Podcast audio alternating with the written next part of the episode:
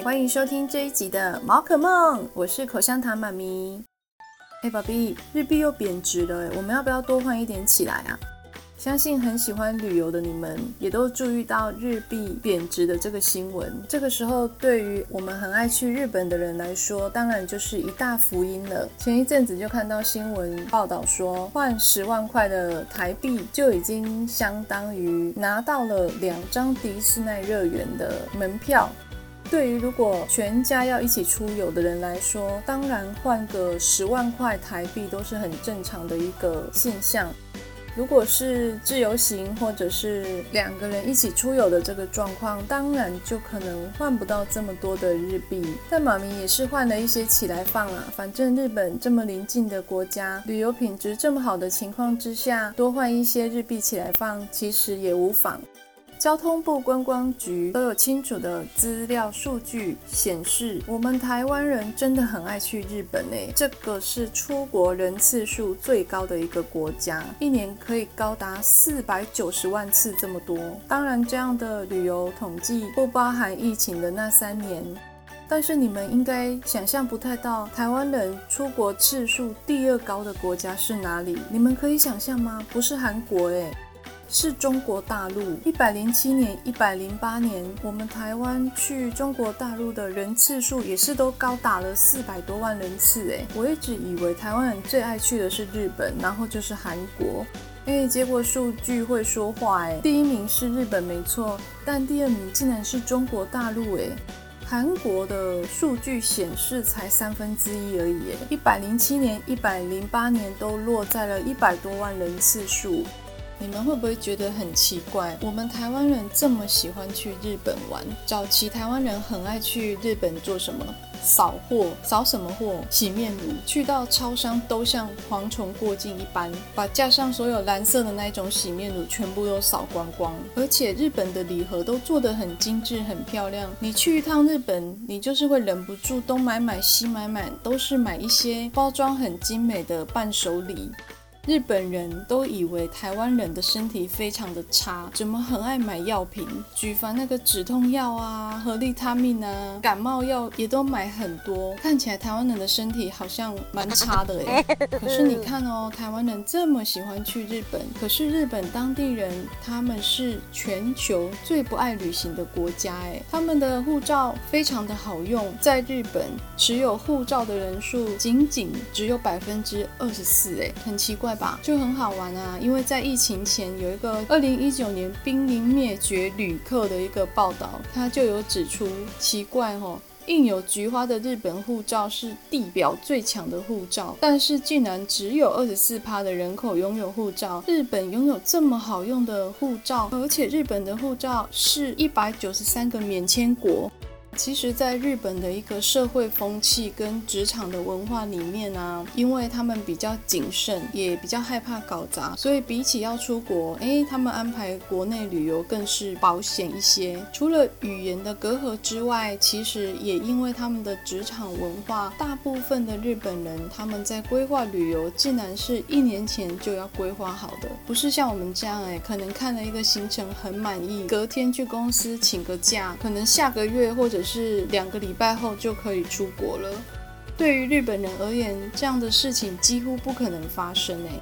这让我想起在疫情之前，我有一个邻居，他是日本人，然后他们公司在台湾有驻点，外派他来台湾工作。这个日本朋友就告诉我说，他非常的喜欢台湾的文化，是很自由自在的，甚至也很可爱的跟我说，如果有机会的话，我要嫁到台湾。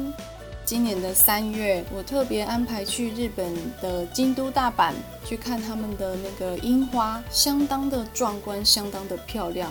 但我在跟他讨论这件事情的时候，他就跟我说：“我喜欢台湾的樱花，我觉得台湾很美。”那身为台湾人的我们一定会说：“哪有啊，日本的樱花才漂亮吧？”你看吧，外国的月亮比较圆。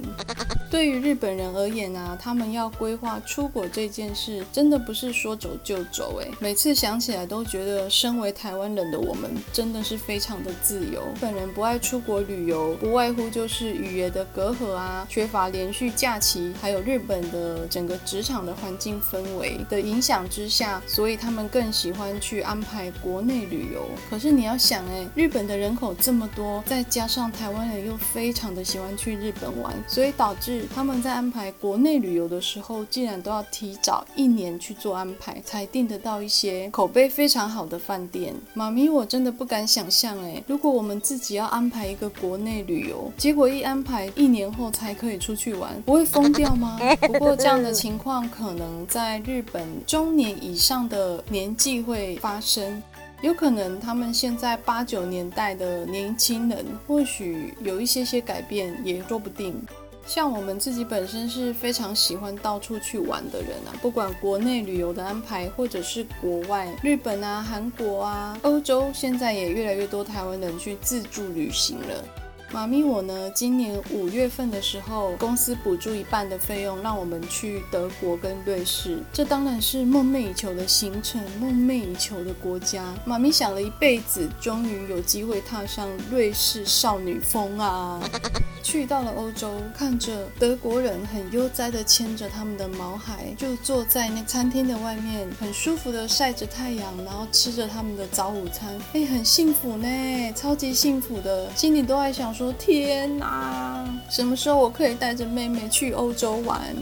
你们知道哪些国家是对宠物最友善的吗？这里有七个名次的排名，最友善的宠物国家。第一名宠物天堂是荷兰，荷兰说是动物的天堂，因为他们在动物的保护观念是非常的先进，而且各项的那个配套措施都非常的完整，甚至有去设定一些法律来保护这一些动物，而且人民也对于动物的观念跟心态是非常的友善跟成熟。那友善宠物第二名的国家是法国，在法国主人可以带宠物进出他们。们的各大超市、百货公司跟购物中心，而且甚至大部分的餐厅都很欢迎猫猫狗狗的主人一起光临呢。哇塞，真的是一大福音呢！最好的服务是什么？你一定意想不到。就是他为我们上菜之前，他会帮我们的狗狗上一碗冰水耶！Oh my god，这个也太贴心了吧！而且在法国有很多的城市跟小镇，他们都有规划给狗狗上厕所的指定区域，这些地方也都有提供免费的便便袋，让主人可以来帮狗狗清理这一些排泄物。你说法国是不是也真的是很友善啊？第三名友善的宠物国家是瑞典，比较具有特色的是，他们的宠物在火车上竟然有专属的座位耶！在瑞典，大部分其他的区域都可以不用牵绳带狗狗进入，甚至在公车跟火车上都有特别去规划出宠物的专区，让带宠物跟没带宠物的旅客都可以感受到那个舒服跟自在。而且最厉害的是，主人每天不可以把狗狗独自留在。在家中超过六个小时，他们的法律中也有文明的去规定，主人每天需要带狗狗去户外散步。当然这个怎么去监督到每个人，真的都。不会把狗狗独自留在家中超过六个小时这件事，我们就不得而知啦。宠物友善国家第四名，匈牙利。在匈牙利，猫跟狗是可以自由的进出咖啡店、餐厅跟其他的一些公共空间。很多的狗狗可以在街上不牵绳，跟着主人行走。所以你如果去到匈牙利旅行的话，可能可以看到很多的爱狗主人在公园散步，或者是在城市慢跑啊，狗狗是跟着在旁边的哦。友善宠物第五名，德国。哎，在德国的狗狗可以出没餐厅跟酒吧，哎，你可以跟你的宠物一起喝酒，哎。最棒的是德国的庇护中心跟收容所，他们是没有安乐死的制度，而且在德国呢，所有的公民都需要缴纳一个叫做狗狗税，他们是避免收容所的狗狗因为资金的不足去面临到安乐死的问题，所以全国的公民需要去缴纳一个叫狗狗税的。哎，非常的佩服哎，德国人竟然有办法去让全国的公民缴交一个这样的税金。你觉得如果在台湾会发生什么事？